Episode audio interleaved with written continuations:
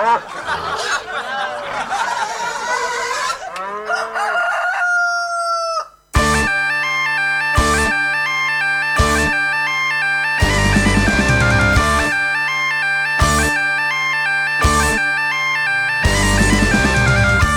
Hola, hola, hola, hola, hola. Buenos días, buenas tardes, buenas noches, buenas madrugadas. Bienvenido, bienvenida, depende del caso, al episodio número 3 de Cerveceando Podcast, el podcast donde hablamos de cerveza sin pretensiones. Porque no somos unos flipaos.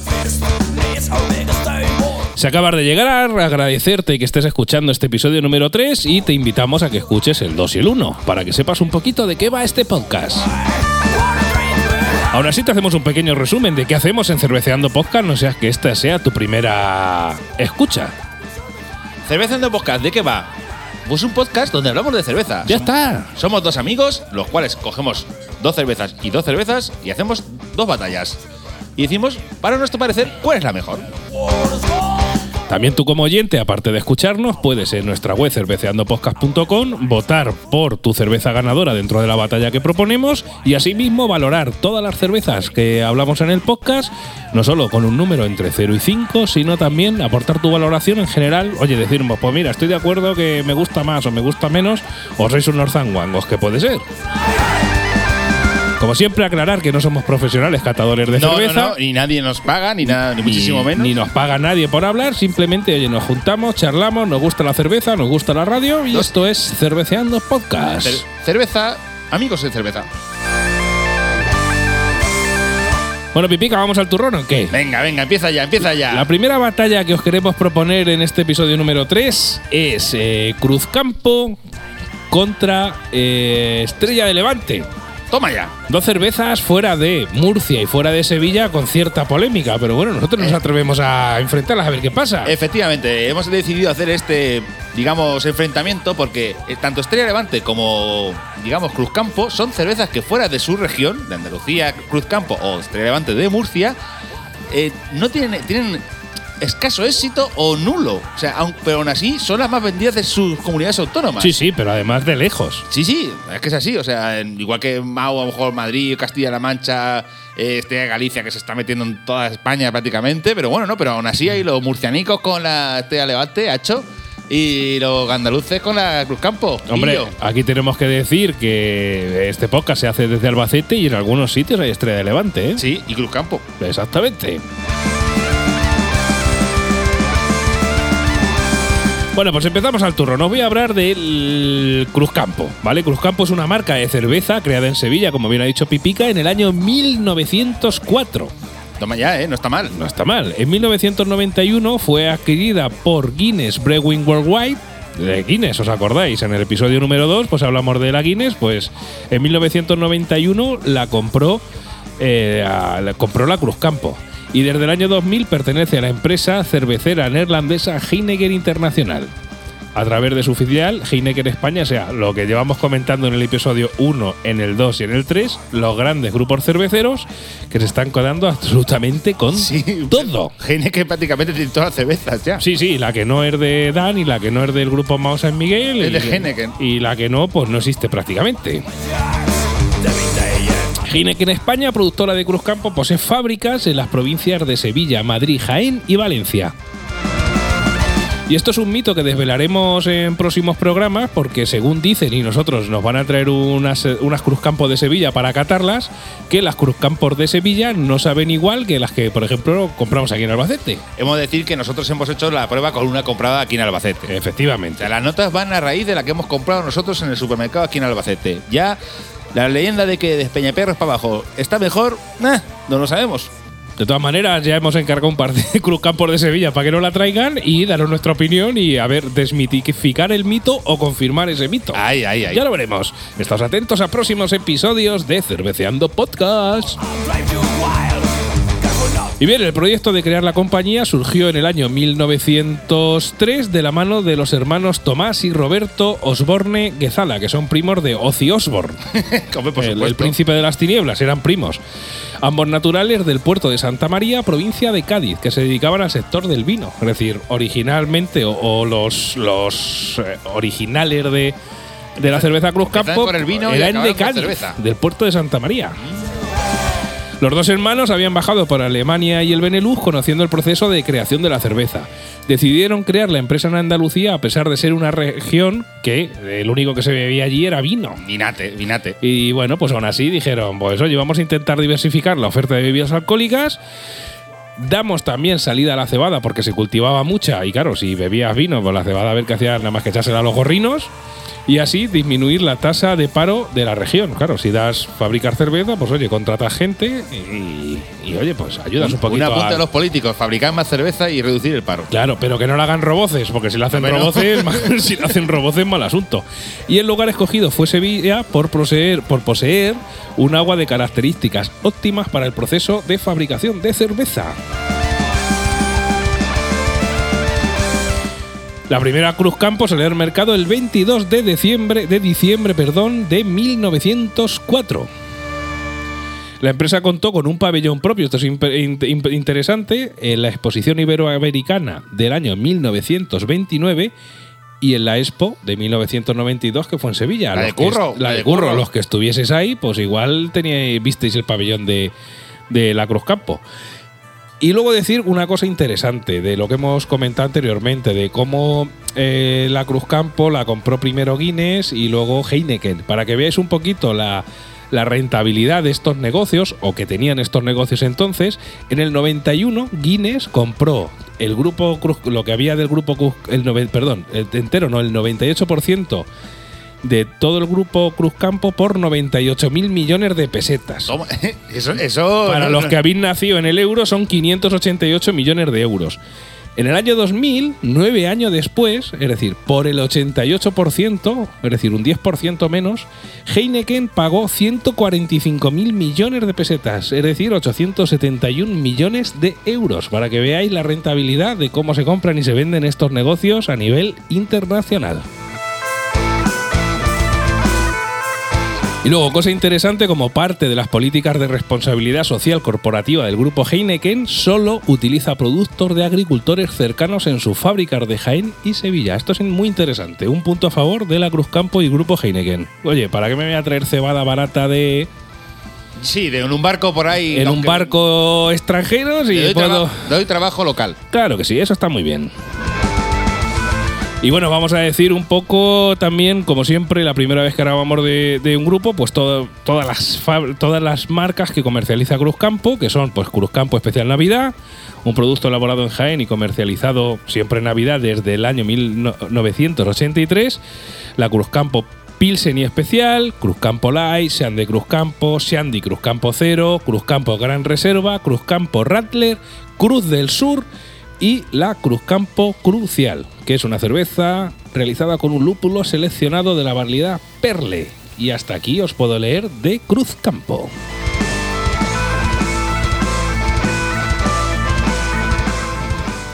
Bueno, pues la otra cerveza es Estrella Levante, hacho.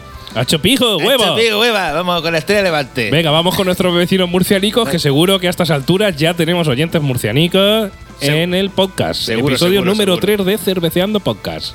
Bueno, la historia de Estrella Levante es un poco menos, no es tan grande como Mao, como por ejemplo Cruz Campo, que empezó a principios del siglo XX, ¿no? Estrella Levante es una cerveza tipo Lager, tipo Pilsen, y empezó en el 63, ¿de acuerdo? 1963, En ¿no? el 63, empezó hace poco, relativamente. Relativamente, Se claro. distribuye sobre todo en la región de Murcia, en, en Valencia, en Castilla-La Mancha, en Andalucía, en Baleares y Canarias. Aquí en Albacete hay. Sí, aquí hay. la marca fue comprada por el grupo DAM Oh, y ¿Otra compra? otra compra, efectivamente. gran grupo? Otra grupo. Ay, Del mismo que hablamos en el episodio número 2, no puede ser. ah, qué cosas, ¿eh? Madre mía. Bueno, como decía así una- un apunte de este Levante, es que en la actualidad, para que te veas, ¿eh? no, no se quedan cortos, ¿eh? Producen alrededor de 110 millones de litros por año. 110 millones de litros. O sea, si lo metes en litronas, son 110 millones de litronas. O sea, para que la gente se haga una idea de la envergadura de Estrella de Levante, que no es una fábrica, digamos, no sé, como el grupo Mao San Miguel, que puede fabricar, no sé. Además, te lo dijimos en el episodio 1, no recuerdo ahora mismo la cantidad. Sí, una barbaridad. Pero aún así, fijaros, 110 millones de litros de cerveza allí en el Espinardo, en Murcia. Hay que decir que va a ser una cerveza modesta y relativamente joven, se ha hecho con un mercado potente y bastante amplio. Sí. Allí en la región de Murcia son los number one. No, no, ahí son los number one donde vayas.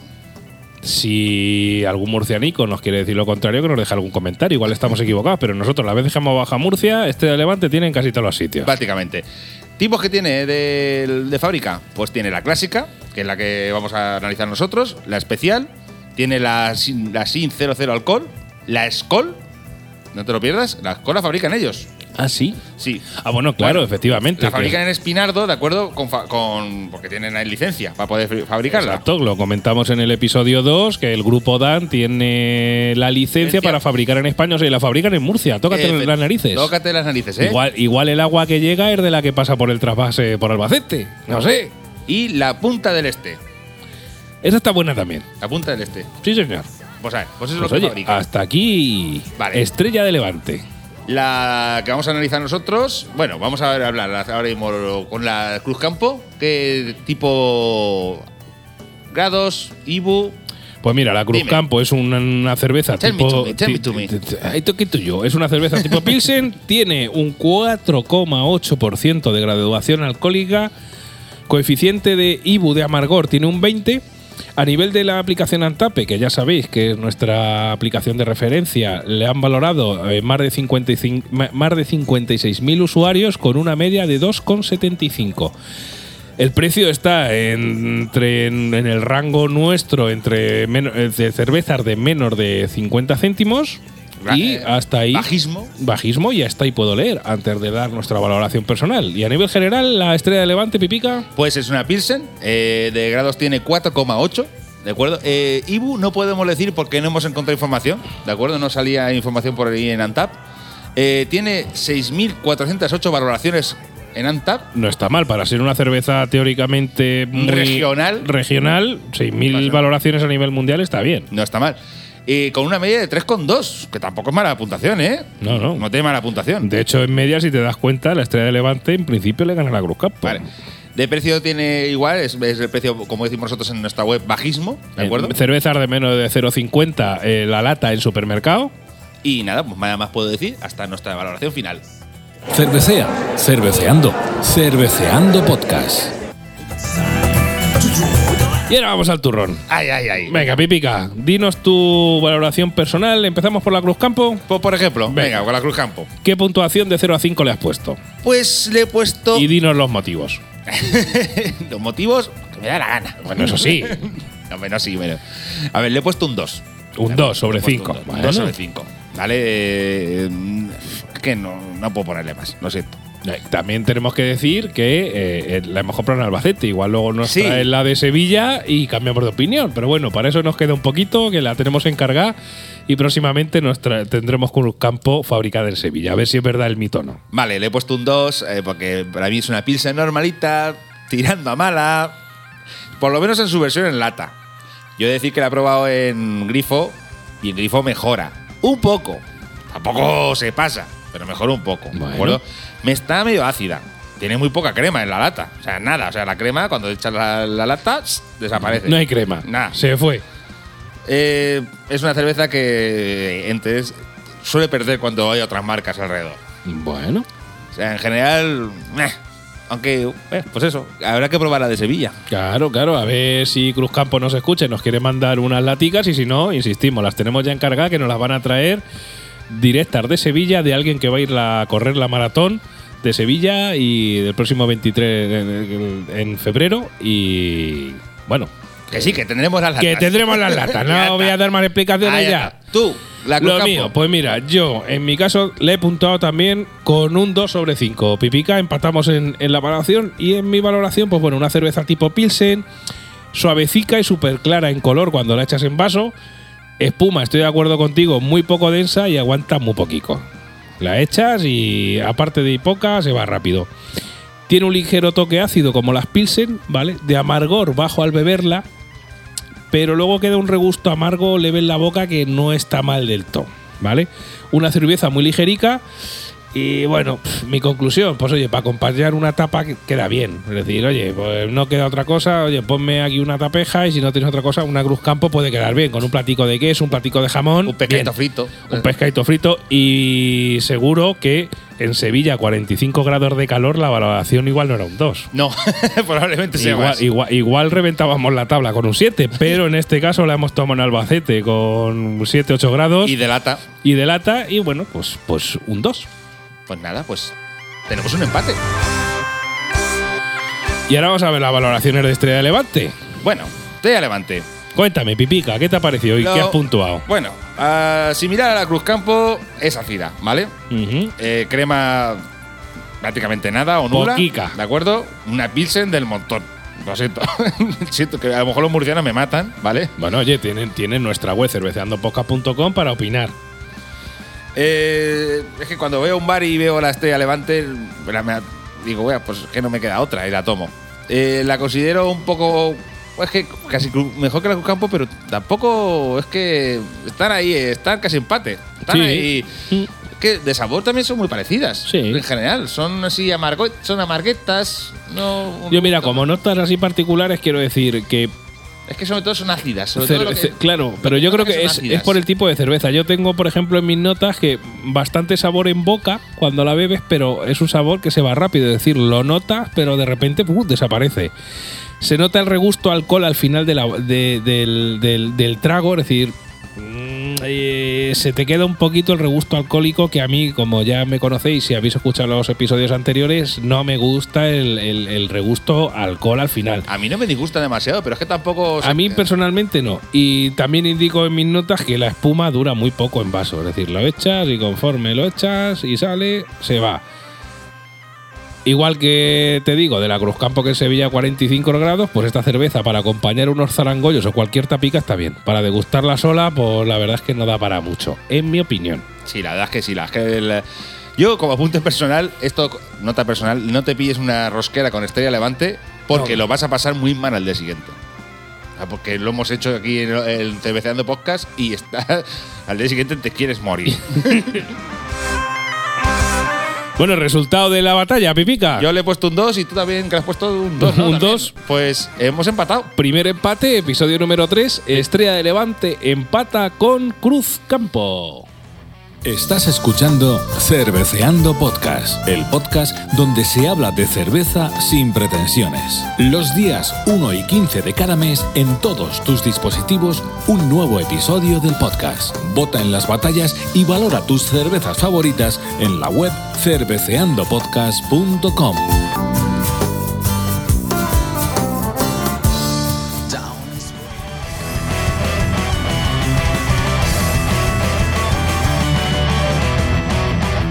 Bueno, Pipica, atacamos con la segunda batalla que tendremos a los oyentes esperando. Hoy la segunda batalla. La segunda batalla me encanta. Yo, yo sé que la has disfrutado, creo que casi tanto más como yo. O más. O más. Bueno, decir también que nosotros disfrutamos absolutamente en todas. Recordaros que esto es una opinión totalmente personal. Podéis estar de acuerdo o no. Y para eso tenéis la web cerveceandopodcast.com para, oye, eh, de la batalla, en este caso que es empate, vosotros oyentes vais a ayudarnos a desempatar. Podéis votar en la web, podéis valorar las cervezas, podéis dejarnos comentarios tanto en iVoox como en cualquier sitio. Sí, bueno, también tenemos efectivamente Instagram y. Y Facebook, Facebook. Twitter, o sea, Ahí, nos ahí. podéis decir lo que queráis. Sois libres de hacerlo.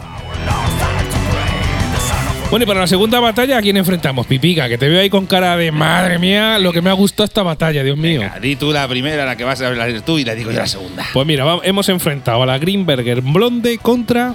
La Bruzot Blonde. Madre mía del señor. ¿Empiezo yo contando cositas de la Greenberger o qué? Empieza ya. Pues mirar, para el que no lo conozca, aunque igual, pues al igual que la Guinness es una marca hiper reconocida, Greenbergen también. Pero para el que no lo conozca, pues es una marca de cerveza belga.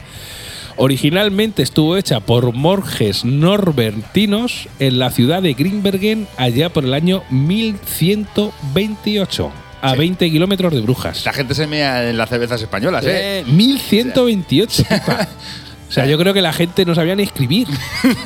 No, bueno, escribir sí, pero leer seguro que no. Exacto, sí, claro. o sea, la, la imprenta no estaba todavía, en 1128.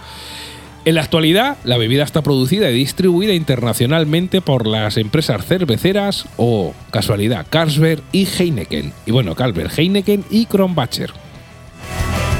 En este caso el fabricante no es un mega grupo, pero el distribuidor sí. Ya seguimos con la misma de Mega cerveza, bla, bla, mega bla, bla, cerveza, bla, bla, bla, bla. No os vamos a cansinear más. Al principio esta cerveza era producida por los monjes de la abadía de Grimbergen y su elaboración se realizaba a partir de cebada de Gatinais y una selección de diferentes lúpulos. Es decir, tenían ahí su olla como panoramis, le daban vueltecicas ahí, echaban ahí sus ay, cositas ay, Y, y salía ahí La cervezuzca buena. una cervezuzca buena se la tomaba el Asteris, eso, y se, madre mía, menuda hostia le daba a los romanos, ¿sabes? Ya, Por eso España fue parte del, de, de los Países Bajos. Claro. Con la cerveza. Tiene muchas variedades eh, el fabricante Greenbergen, como la Óptimo Bruno. Eso es un espectáculo, la Double, la Triple, la Bond. La Greenberger tiene una calidad de. Sí, de- sí, sí. tiene un, un repertorio y un catálogo que eso, eso es una maravilla. es un espectáculo. Uf, eso a cuál mejor que de la otra. La Gold 8 grados y la QB del Hermitage. La Blonde pues es una cerveza rubia, tiene una espuma blanca densa y con buena adherencia. La Óptimo Bruno es la más fuerte de las variedades, es una cerveza tostada con un porcentaje alcohólico de 10 grados. Ojo con estas cervezas que están muy ricas, el regusto a alcohol no, lo sueles notar demasiado. Ahora, como te tomes tres vuelcas, ¿eh? Sí, Más sí. vale que te comas un buen guisado porque con tres de estas vuelcas garantizado. Bueno, ¿qué nos puedes contar de, de la cerveza con la que vamos a enfrentar a la Greenbergen Blonde? Bueno, pues la vamos a enfrentar con una de mis cervezas favoritas. Lo sé. Eh, Se te ve en la cara, pipica. Estoy iluminado. Lo sé, lo sé, te brillan los ojos y te me cago en la leche. Vamos a. Esta cerveza me la encontré yo de casualidad en, en un viaje a Brujas. De hecho, es una cerveza que se fabrica allí, ¿de acuerdo? Eh, se llama. Brujas País. Bruja País. Bruja, no, Brujas en qué país está, Ah, para vale. que no lo sepa. En Bélgica. En Bélgica, que la gente tiene YouTube y Google, pero bueno, si lo decimos se lo ahorramos la búsqueda. En Bélgica, en Bélgica. Bélgica, muy bien. Vale, eh, esta cerveza la probé yo de casualidad. De hecho, eh, voy a contar una anécdota mía personal. Como esto es un podcast personal entre tú y yo, Sasa. eh, iba yo con mi, con mi chica. Y Ibas vestido, ¿no? Por Brujas. Sí, sí. de- Vale. de- No es que a veces Pipica aquí en la radio, en mi casa, como grabamos el podcast en mi casa, pues a veces va desnudo, en calzoncillos, pero. Pero, pero, pero pides tú. Pero Claro, bueno, da igual. bueno, bromas aparte. bromas aparte, efectivamente, nosotros viajamos a Brujas y de esto que hacemos un descanso, en plan de, iglesia iglesia, visitando tanto monumento, pues decimos, vamos a echar una cervecita en un bar normalito, normal, sin encanto ninguno. O sea, Sí, eh, como una a- cafetería de. Como aquí un bar castizo, una cafetería normal. Cafetería normal y corriente. de las que pueden tener Estrella de Levante o Cruz Campo, Ahí, ahí, pero ahí, allí. Ahí. Efectivamente, pedimos una cerveza y nos ponen esta absoluta maravilla. ¡Pum! Y hacemos. Uy, vaya, una cerveza que tiene un arlequín dibujado. Vamos a probarla. Sí, Y- ahora haré una anotación sobre eso. Y, y la verdad es que nos gustó mucho. De hecho, vamos a hablar un poquito de la cerveza. Cu-. Cuéntanos un poquito la historia. Bueno, como he dicho, es una cerveza belga de alta fermentación elaborada en Brujas, ¿de acuerdo? La historia de Bruzot es graciosa porque, bueno, según lo que hemos leído, se remonta a la época medieval sobre el emperador Maximiliano de Austria, ¿vale? Tras la muerte de su consorte María de Borgoña, en el 1482 Maximiliano asume la regencia de los Países Bajos y por aquel entonces Brujas era pertenece a los Países, a los Países Bajos, no a, bueno, No, a Bélgica. a Bélgica, es que los Países Bajos eran más grandes. Pero bueno. Los brujenses sintieron hostilidad del nuevo gobernante por impuestos que les clavó. Quería, y el gobernante quería soltarme la gallina, Ay, los dineros. Efectivamente. El clima en general había rebeldía y tal y cual. El Maximiliano llegó en el 80 en 1488, intentó suprimir la revuelta, y, pero los, los brujenses, no te lo pierdas, apresaron al príncipe. Toma ahí. Ahí, ahí. O sea, me oprimes y te secuestro al príncipe. Ahí, ahí. ahí. estamos. Una vez liberado, Maximiliano tomó represalias prohibiendo las fiestas y celebraciones. Ahí, en plan de así, pues aquí. Aquí ni fiesta Ah, ni hostia. Ni hostias, han tomado por culo. Ay, Maximiliano. ¿Qué hostia tienes? Bueno, los brujenses, para apaciguar al, Maxi- al tío Maxi, vamos a decirle tío Maxi de momento, Venga, tío Maxi. eh, organizan una gran fiesta en su honor con una gran cabalgata llena de bufones y arlequines, como los que salen en la botella de Bruzot. Efectivamente. ¿Vale? Eh, y, le, y le solicitaron audiencia para celebrar festividades y construir un nuevo manicomio. A lo cual respondió Maximiliano, dijo. ¿Qué manicomio? Cierren las puertas de brujas. Ya tienen un manicomio dentro. Esta- eh, los brujenses están todos locos. Están chalaos. Ojo con los brujenses, ¿eh? La anotación pipica que te quería indicar es que si lo podéis buscar en Google o bueno, incluso en nuestra propia web, ya sabéis, en cerveceandopodcast.com colgamos eh, las fotografías de las batallas de cervezas, echarle un vistacico a la etiqueta, incluso si podéis buscar la chapa porque es una etiqueta que sale un arlequín que es muy chula. A mí me ha encantado la etiqueta. De hecho, por ejemplo, ahora mismo la- el nombre en flamenco, Bruxezotet, es como una especie de mote que se dice allí que se llama Locos de Brujas. Locos de brujas. que le- es un mote que se le dice a la gente de allí. Y de ahí viene el nombre de Bruthot. Muy bien. Oye, pues muy interesante la Eh, historia. eh, muy curioso, la verdad. sí, señor. Más cositas que puedo decir a Bruthot, eh, aparte de que es una rubia tipo belga, bla, bla, bla, bla, bla, es la cantidad de premios que tiene. Tiene siete premios. Bien. Cuéntame alguna, mal. pica. Bueno, voy a contar ¿Tienes así. para- por ejemplo, ahí mira, mira, World Beer Awards 2012, por ejemplo. El- a, a la Blonde, por ejemplo. La Belgian, Belgian Beer Awards Digital Festival en el 2016. Otro en el 2013, 2012, 2010. O sea, O sea, que en los últimos años se está hinchando está a premios. hinchándose a premios y está potente, potente. Muy bien. Cerveceando Podcast. Bueno, y vamos al turrón a nuestras valoraciones personales. Sí, vamos con la- eh, las valoraciones. Venga, pues empiezo yo con Greenbergen Blonde. Venga, Venga, pues es una rubia tipo belga, como os hemos indicado. Tiene, es una cerveza ya que empieza a nivel de graduación a estar fuerte, 6,7 grados, ¿vale? Eh, el índice de amargor IBU tiene un 22 y en nuestra aplicación de referencia en TAPE tiene más de 143.000 valoraciones a día de la grabación de este podcast, con una media de 3,49 sobre 5, es decir, es una cerveza que ya está sacando casi casi un notable. El precio está entre 1 y 2 euros, ¿vale? Y bueno, te cuento un poquito mi valoración especial. venga, venga. Venga, Dime, pues dime. mira, yo le he dado sobre 5 puntos un 3,75. No está mal, no está mal. ¿Vale? Como anotaciones, pues bueno, una cerveza de- de rubia belga, a nivel de sabor, un sabor muy, muy potente, un amargor muy cuidado que te llena la boca de sabor. Los 6,7 grados de alcohol no se notan al final del trago, así como un pelín de acidez y algo afrutado, es decir, el alcohol no se nota y eso es muy peligroso. Tiene un pelín de acidez al final del trago y se nota un pelín de frutas que ya sabéis, eh, los que venís escuchando el podcast. A ti no te gusta. A mí el afrutado, para la fruta me tomo una pera. No me gusta mucho el afrutado, pero bueno, tengo que decir que es muy, muy, muy, muy leve. Lo que pasa es que los cansinos como yo de la- del afrutado, pues eh, lo notamos muy rápido. Pues te vas a cagar el próximo podcast. Ya, espuma de aguante medio en vaso, es decir, la hecha se aguanta un poquito.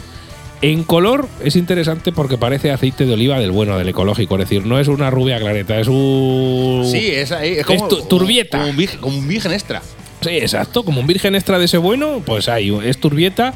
Estamos ante una cerveza que tiene, que tiene todo, salvo que te gusten las cervezas suaves. Eh, como te guste la cerveza suave, esta Greenberger Blonde no es para ti. Y le quito un pelín de la valoración, es decir, le he puesto 3,75, aunque podría ser un poco más, por el tema del afrutado final, que no me gusta. De no ser por eso, pues igual le había puesto un 4 o un 4,25 sobre 5 con toda tranquilidad. ¿Y tú, Pepica? Pues yo, la Dimeken, personalmente me- me- es una gran cerveza belga, ¿vale? Sí. Pero que sale muy, muy perjudicada en su versión embotellada. La crema dura, pero no la crema dura demasiado. O sea, Sí, a ver, yo te hablo en comparación con otras que hemos tomado. En vez de- por eso es dureza media. Hay otras que menos, otras que más, pero bueno. La verdad es que es cierto que esto mismo en barril no tiene nada que ver. No. De verdad que Esta la prueba yo en barril y en barril está mejor. Pero bueno. Pero bueno, eh, el sabor al alcohol se nota, pero no se hace fuerte en la garganta. El aroma es exquisito. La Sí. huele que te cagas de bien. O sea, huele súper bien. Eh, tiene un gran sabor, porque tiene un sabor de esto, es decir, un saborazo. De esto que te echas el trago y se te llena la boca de decir, Dios, qué bueno está. Bueno está. Efectivamente, que dices, Dios, qué buena está esta cerveza, por Dios. Eh, tiene carencia, alguna carencia. Por eso no llega a ser la mejor del mercado a nivel belga, pero ahora es muy popular. Pero Sí. es una gran cerveza. Yo le he puesto un 4, Un ¿vale? O sea, tú lo has puntado más que yo todavía. Sí, aunque, aunque, también la critico. Pero bueno, he de decir Hombre, una- a ver, esto es como todo. Cervezas perfectas no hay. Apunte mío personal, por cierto. eh, no sé si dijiste, bueno, ¿cuántos grados tenía esta cerveza, no? 6,7. ¿Y de Ibu cuánto tenía esta cerveza? Un 22. 22, no Sí. está mal. ¿Y de precio? ¿Cuánto? Estamos entre el- en el rango de cervezas entre 1 y 2 euros. Es decir, es una cerveza que está bien de precio. Calidad-precio está muy bien y ahora lo valoraremos al Una final. cerveza muy popular, la verdad, está bastante bien. Eh, pero yo un apunte personal es que estas cervezas no hay que tomarlas muy, muy, muy frías, ¿de acuerdo? No hagáis como, por ejemplo, como la Estrella Levante, No, como la Cruz Campo no. y las metáis al congelador. No, no. Si podéis, las dejáis, las sacáis y las dejáis un, no sé, dos minutos Dos fuera. minuticos. Dos minuticos fuera, que se caliente una meja Ahí vamos a hacer una, una anotación personal que creo que vale para todos. La cerveza, si está en el as, no le sacas el sabor porque se te hiela hasta el cerebro. Ay, también, de verdad. Hay gente que le gusta, no, yo a mí casi casi congelar. Vamos a ver, si es que no sabía nada. Entonces, igual la cerveza maluja, sí, pero esta cerveza que ya tiene cierta entidad, lo suyo es, como dice Pipica, consejo de cerveceando podcast. Si la tenéis en el frigo, la sacáis dos minuticos fuera y después lo echáis en el vaso y disfrutar, porque claro, como no está tan fría, le sacas mucho más los matices y los aromas y te va a estar pues como a nosotros, que se nos llena la boca. Ay, de sabor. cuando- de sabor cuando hablamos de este tipo de cervezas. Madre mía.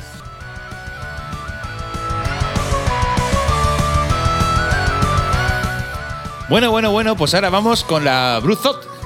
Cuéntame, Pipica. La Bruzot, bueno, eh, como no, antes no lo he dicho, bueno, es una rubia belga, ¿de acuerdo? Tiene 6 grados, tiene 23 de, IBU, o sea, de amargor, Índice de amargor. igual que la, bueno, parecida a la otra.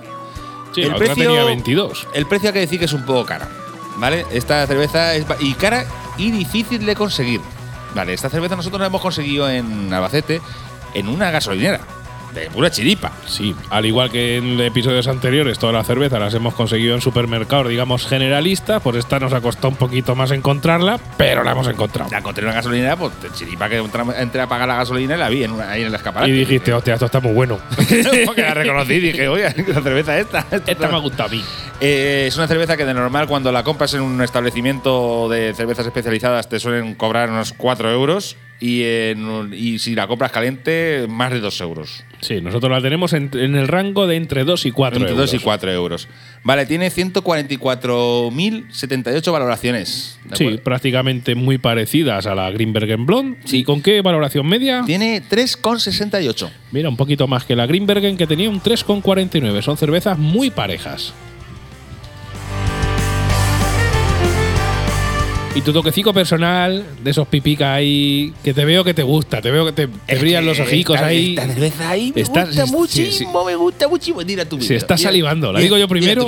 Venga, pues mirar. En, en las anotaciones personales, yo mi valoración le he puesto 4 sobre 5. ¿Vale? En mis valoraciones personales indico, pues, que al echarle a en vaso se queda un poco turbia. Pues al igual que la Green- Greenberg en blonde no es muy clareta, sino que sale ahí como el aceite bueno, bueno, bueno, ese ahí ecológico, El el, virgen- el aceite de oliva. extra. El virgen extra, pues este también se queda un poco turbia El que hacen en Férez. hace bastante espuma y como indicación que Pipica se quedó cuando se lo conté ahí un poco flipando, a mí me huele a campo por los lúpulos aromáticos que lleva. Cuando digo olor a campo, es el olor este de cuando estás por el campo y tocas ahí tomillo y romero y se te queda en la mano y luego la hueles, que huele a campo como dices, Dios, me encanta, pues a mí me huele a campo. Podéis dar luego vuestra valoración y decir, tú estás loco o tienes las pituitarias quemar de todo lo que has fumado, que por cierto ya ha dejado el tabaco, pero todavía ya igual Ya, ya no arreglo, a lo ya no tiene arreglo, pero bueno. Ojo al echarla en el vaso, que hace mucha espuma. Es decir, al igual que hay otras, eh, otras cervezas que hemos comentado antes que no echan nada, esta echa mucha espuma. En el sabor no se nota prácticamente nada hasta el final la parte afrutada. Como ya sabéis, la parte afrutada a mí no me gusta, la detesto a la legua, pero prácticamente hasta el final no se nota. Y se nota mucho el sabor a campo. Me recuerda a cuando pasas la mano, como os he dicho, por el tomillo y luego te la hueles. Es decir, un sabor que, un olor que a mí personalmente eh, me gusta. Habrá otra gente que a lo mejor el olor a campo no le gusta, pero a mí sí. Una cerveza muy potente con un sabor fuerte en boca y con muchísimos matices. Le doy un 4, aunque posiblemente se merezca un poquito más, pero la penalizo porque, como he dicho, no me gusta el afrutado, es decir, esta igual sería una cerveza de 4, probablemente 4 y medio, le pongo un 4 por el maldito regusto afrutado. Que insisto, aunque es muy leve, si no te gusta como a mí el aroma afrutado en las cervezas, aunque es muy muy leve y se nota al final, sí que lo noto, pero aún así le doy un 4 porque me parece una cerveza muy buena. Bueno, yo la verdad es que a mí el afrutado me va bien, la verdad. es decir, mira, personalmente, de las mejores cervezas que puedes tomarte en tu vida. El precio es un poco elevado, como he dicho antes, ¿de acuerdo? Y, tiene difícil acceso. Pero el afrutado que tiene está muy bien. Así, para mí, si te gustan así las cervezas tipo belga, o sea, si te gustan las belgas, es, es tu favorita. O sea, Recomendable. Es decir, si vas a un bar y por casualidad la tienen, viene en barril. Bueno, esto en barril tiene que ser un espectáculo. bueno, bueno, en barril, yo he tenido Tú la lo has suerte probado de- en barril, ¿no? Yo he tenido la suerte de probarla en barril. Y eso ¿de es, un, acuerdo? es un espectáculo. En la propia Bruselas, en un, en un bar que se llama Delirium Tremens, la tenían en barril. Y obviamente Eso es un espectáculo. Eso es una maravilla. O sea, esta cerveza hace como mucha crema. Hace eh, para ser de botella. Sí, sí, sí. Y dices tú, ¿eh? la vuelcas y dices tú, "Nah, es que normalmente la crema se suele ir en 0, No, no, aguanta, Bueno, aguanta. Echa mucha y aguanta. Aguanta bastante bien. Pues bueno, ya en barril aquello es un espectáculo, aquello es una maravilla. Pero bueno, analizando lo que es la botella en sí, lo que es esta de botella, es, la, la noto yo un poquito amargueta, pero no demasiado. El saborazo que tiene de cerveza belga espectacular que te hace así. ¡puf! No, no, la, la boca se te llena de sabor. O sea, lo- las papilas gustativas es como decir, Dios. O No sea, se, se ponen a trabajar a muerte. Sí, Como, sí. tío, ¿qué, qué me has echado?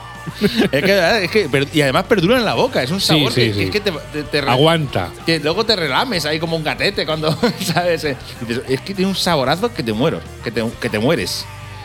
Eh, lo mismo te digo, digo que el- es bastante dif- de- difícil encontrar el barril. Si la encontráis en barril, en barril.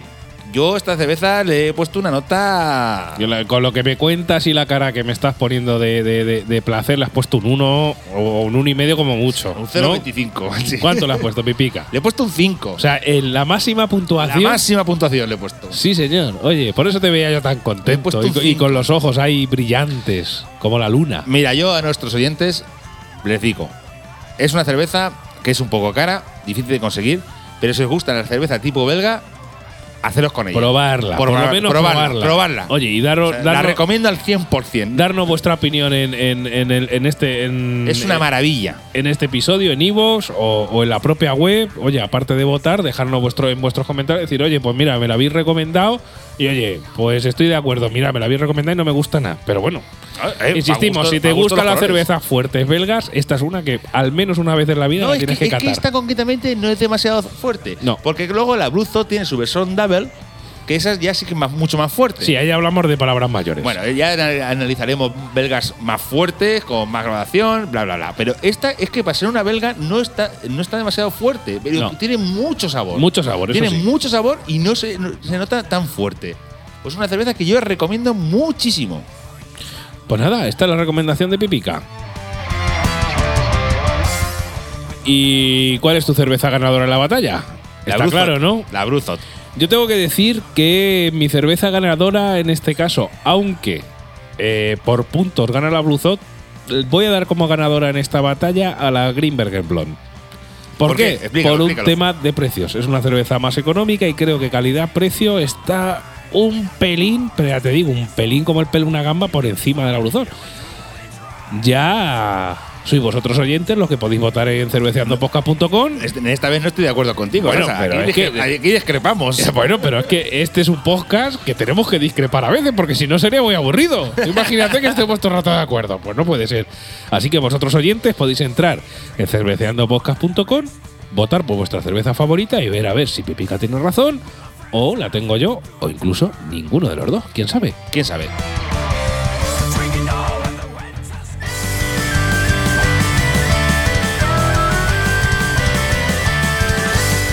Bueno, ya sabéis que cuando suena esta canción de nuestros amigos Celtiberian, que tenemos permiso para ponerla todas las veces que queramos. Y por cierto, un saludo para la gente que, de Celtiberian, que muchas gracias por todas las veces que pongamos el podcast, poner su Exacto. música. Exactamente, muchas gracias a ellos. Y cuando llega esta canción, significa que este episodio llega a su fin.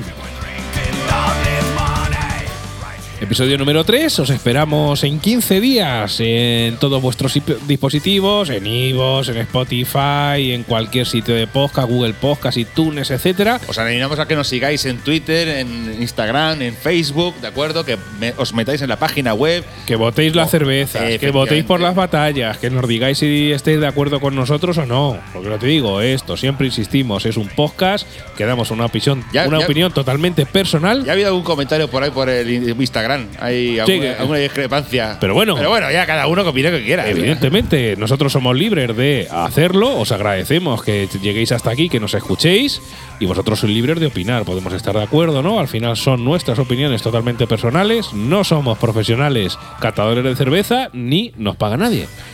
Solo Así que nos vamos a ir despidiendo. hombre, por supuesto, y tomaros una cerveza a nuestra salud. Exactamente. Hasta el próximo episodio número 4. Os esperamos. Cerveceandopodcast.com. Adiós.